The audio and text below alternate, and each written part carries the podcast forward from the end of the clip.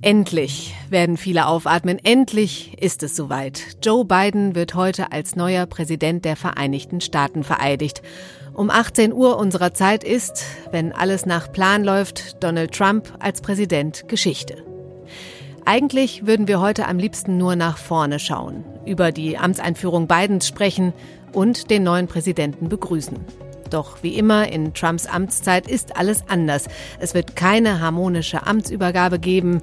Der scheidende Präsident wird seinen Nachfolger nicht im Weißen Haus empfangen. Er hat ihn ja noch nicht mal als Nachfolger akzeptiert. Nach dem Sturm aufs Kapitol ist die Stimmung am Tag der Amtseinführung hochgradig nervös. Und Donald Trump, er verlässt die Stadt und hinterlässt einen Scherbenhaufen. Wir möchten im FAZ-Podcast für Deutschland heute in dieser vorgezogenen Folge nochmal vor allem über Donald Trump sprechen und schauen, wie es mit ihm ab morgen weitergeht.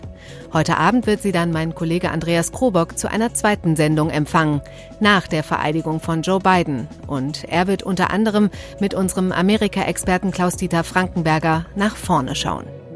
Heute ist Mittwoch, der 20. Januar und ich bin Katrin Jakob. Schön, dass Sie dabei sind. Nun ist er also angebrochen, der Inauguration Day, der Tag, an dem Donald Trump geht und Joe Biden kommt.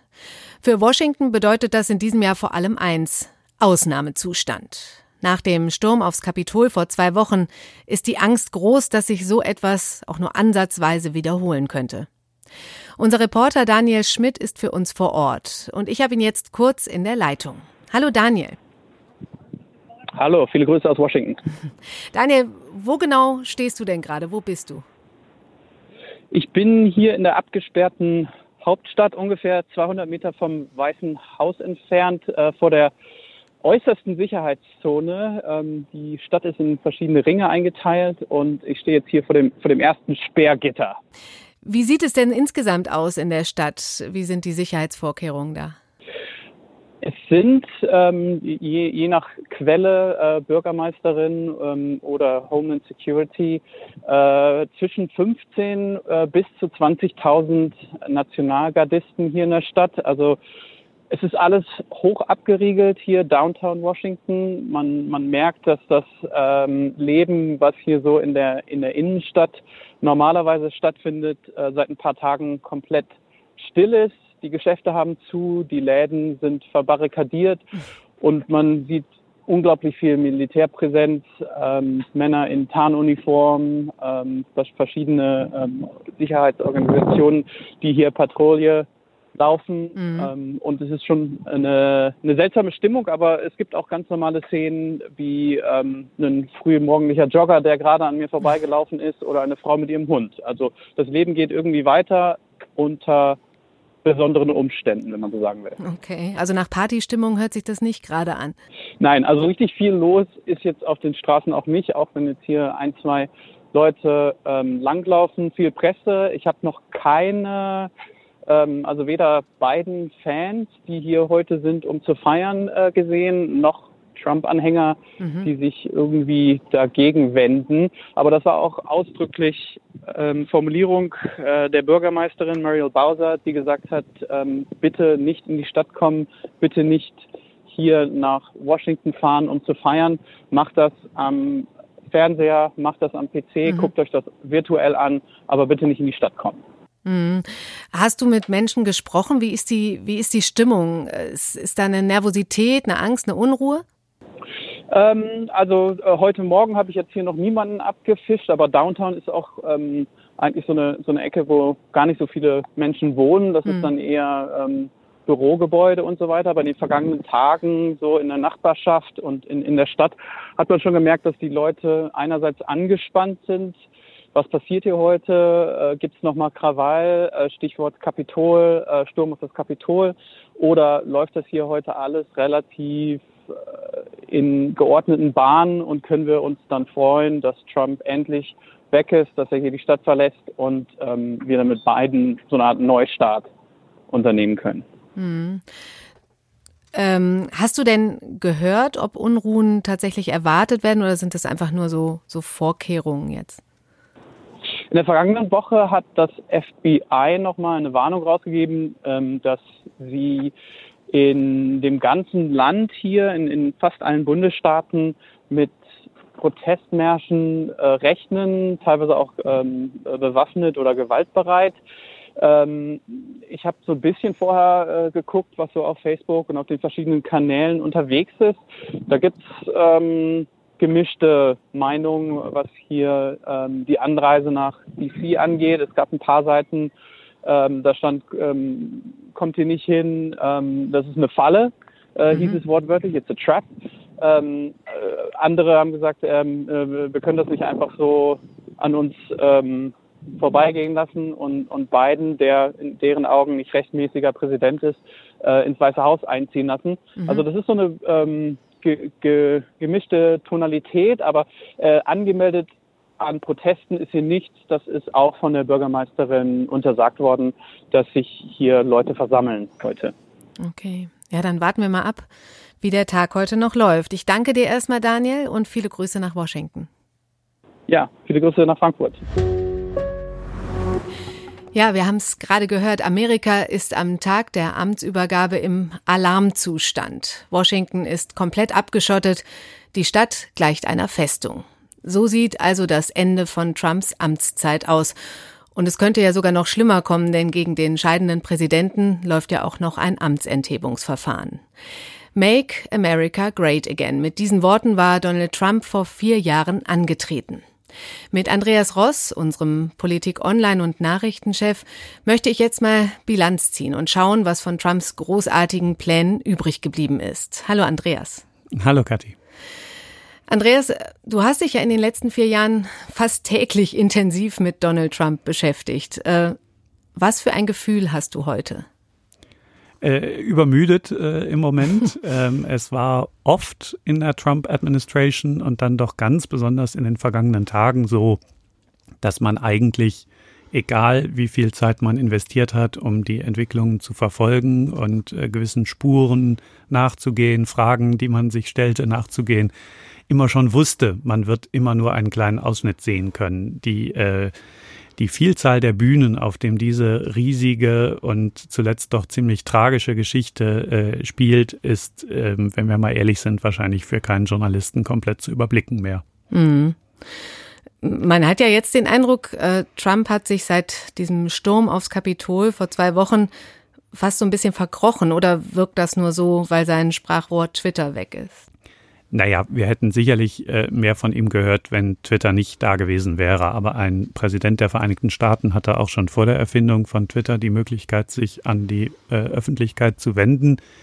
Ähm, es hat sicherlich den viel wichtigeren Grund, dass Donald Trump tatsächlich Angst hatte in den vergangenen mhm. Tagen, denn diese Phalanx von Republikanern, die zwar ähm, vielleicht da öffentlich immer noch zweideutig geblieben sind, aber es gab dann eben nicht mehr viele eindeutige Unterstützer für Donald Trump.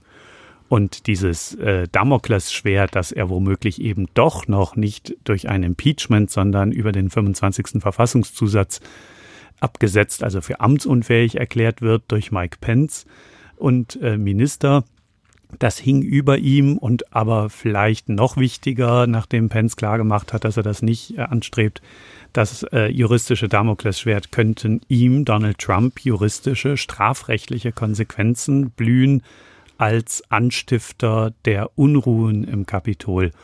Und so hat er dann jetzt meistens, wenn er den Mund aufgemacht hat, doch dafür gesorgt, die Gewalt zu verurteilen und allerlei Dinge zu sagen, die, wo man immer den Eindruck hatte, hoch hält ihm da jemand gerade die Pistole an die Schläfe. Mhm. Ja, im Vorfeld wurde ja auch noch viel spekuliert, äh, was Trump noch alles machen könnte vor seinem Amtsende. Ähm, wie waren denn seine letzten Tage im Amt? Was hat er denn jetzt noch alles gemacht?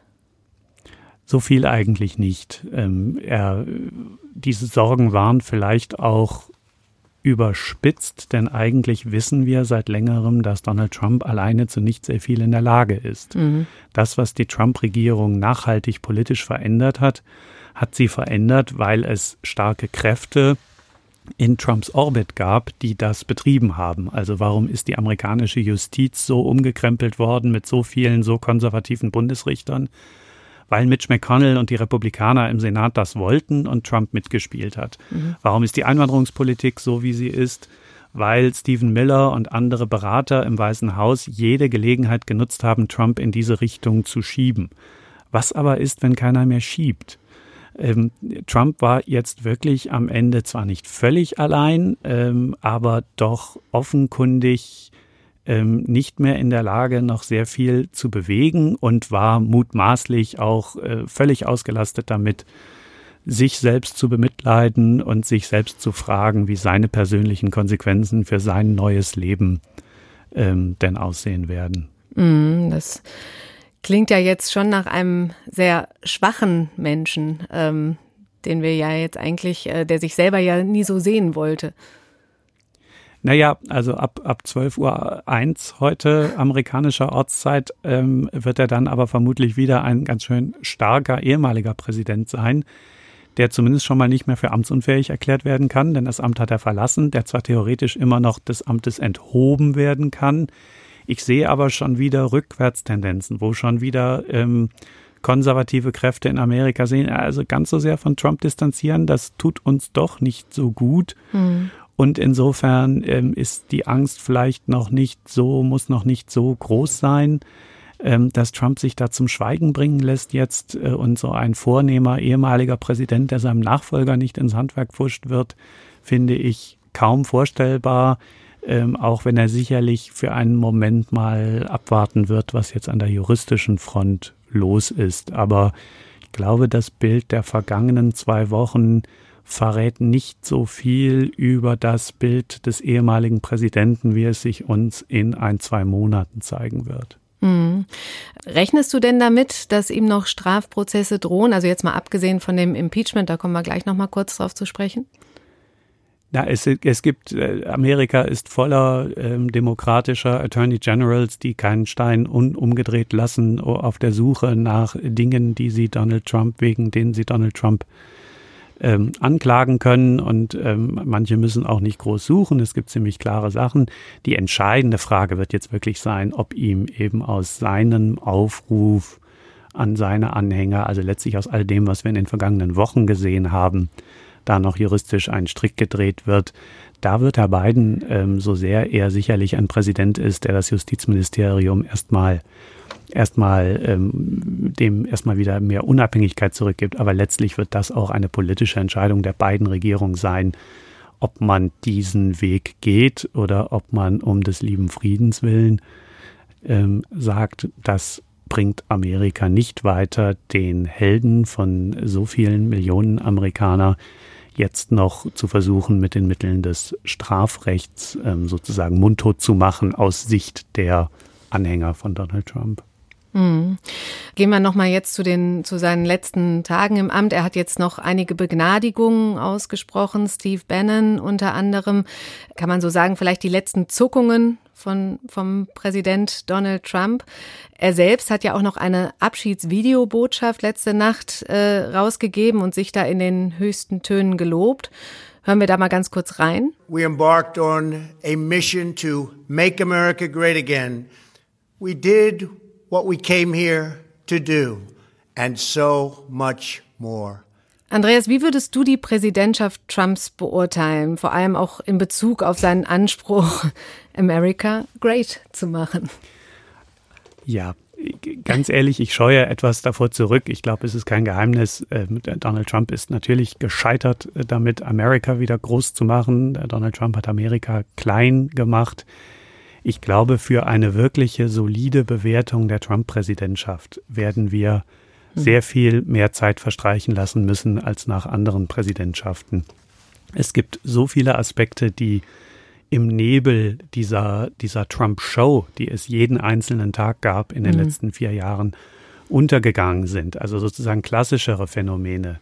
Ähm, Deregulierung, äh, Umweltauflagen, äh, Klimaschutzpolitik, äh, Einwanderungspolitik. Das ist immer mal zu bestimmten Anlässen in den Vordergrund gerückt.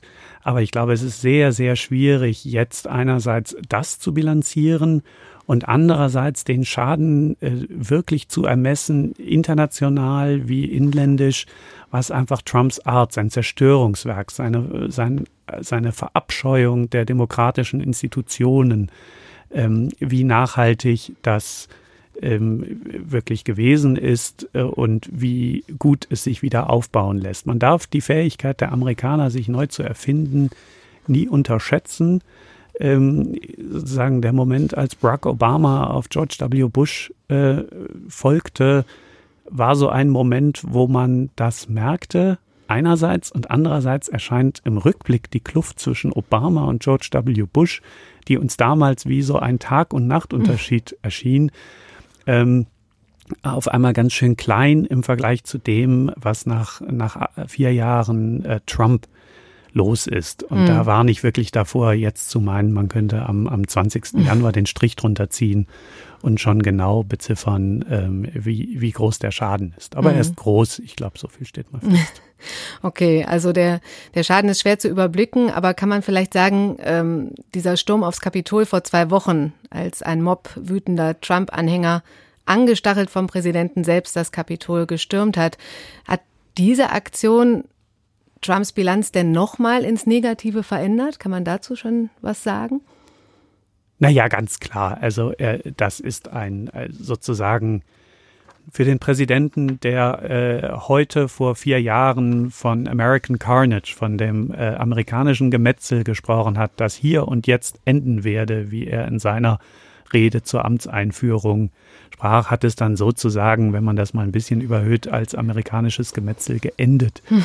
Ähm, Gemetzel vielleicht gemessen an dem, was Amerika sonst an Gewalt erlebt, nicht in diesem Sinne, dass es so ein Blutbad gewesen wäre, obwohl man die fünf Toten da jetzt auch nicht unterschlagen sollte, aber doch dieses für jedermann äh, in bewegten Bildern nachzuverfolgende, äh, sozusagen materiell gewordene Versprechen, die Demokratie zu zerstören, was in dieser Trump-Präsidentschaft immer mitschwang, das wird natürlich den Blick auf die Trump-Präsidentschaft komplett prägen. Mhm. Aber man darf dabei nicht vergessen, dass im Land sehr, sehr, sehr viele, schwer zu quantifizieren, aber sehr viele Menschen sind, die dem mit viel Verständnis gegenüberstehen. Also es gibt mhm. gar nicht so wenige, die das äh, regelrecht gutheißen und dann nochmal sehr, sehr viele, die dieses Werk der Extremisten für sozusagen so einen verständlichen Wutausbruch und immerhin haben die Demokraten Trump seinen Wahlsieg geklaut etc. sind.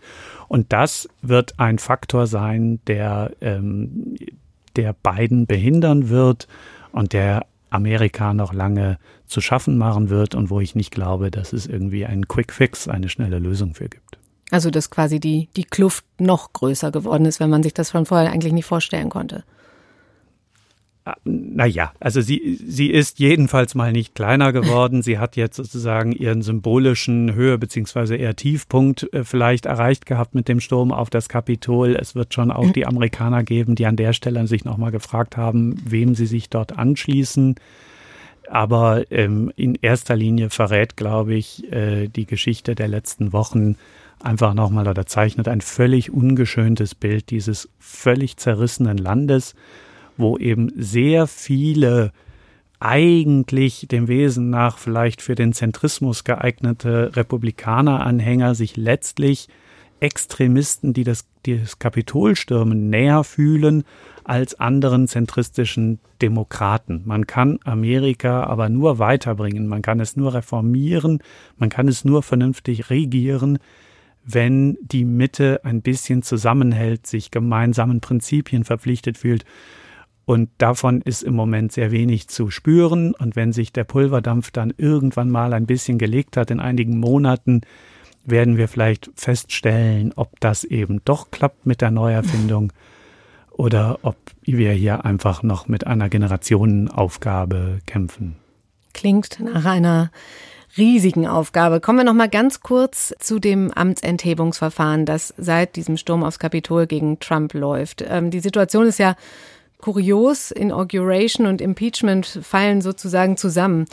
Der neue Präsident wird vereidigt, während gegen den alten ein Amtsenthebungsverfahren läuft. Was bedeutet das?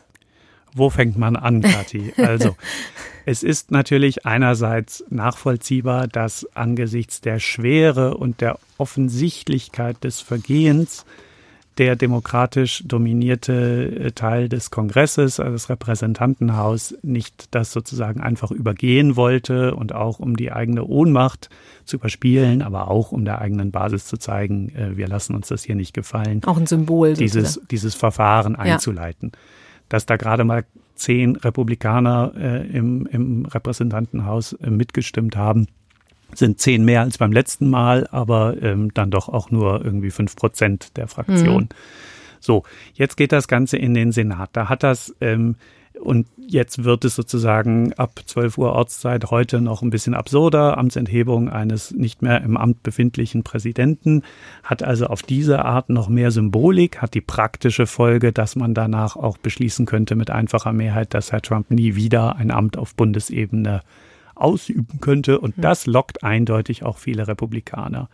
Eine andere Sache, die jetzt einige Republikaner wie Mitch McConnell zu locken scheint, ist so ein bisschen die Frage, ob dieses Amtsenthebungsverfahren so eine Art Expressläuterung der Republikanischen Partei vielleicht ähm, herbeiführen könnte. Und mhm. da scheint McConnell noch dabei zu sein, seinen Finger in den Wind zu halten und zu gucken, will ich das oder will ich das vielleicht doch nicht? Und da bin ich der festen Überzeugung, dieses letztlich von den Demokraten betriebene Verfahren wird nicht das Vehikel sein können, mit dem sich die Republikaner, die vier Jahre lang Trumps Komplizen waren, man muss es so hart sagen, hm. auch das gilt auch für Mitch McConnell, da gibt es Abstufungen, aber es gilt eindeutig für letztlich alle ähm, äh, Kongressrepublikaner, dass die jetzt sozusagen durch ein Geschehen lassen einer Amtsenthebung und vielleicht sozusagen eine kleinstmögliche Mehrheit gar noch dafür zu organisieren, was möglich scheint, ähm, dass sich dadurch dann sozusagen die Partei von diesem äh, Trump, von ihrer Mittäterschaft äh, befreien könnte im Nachhinein.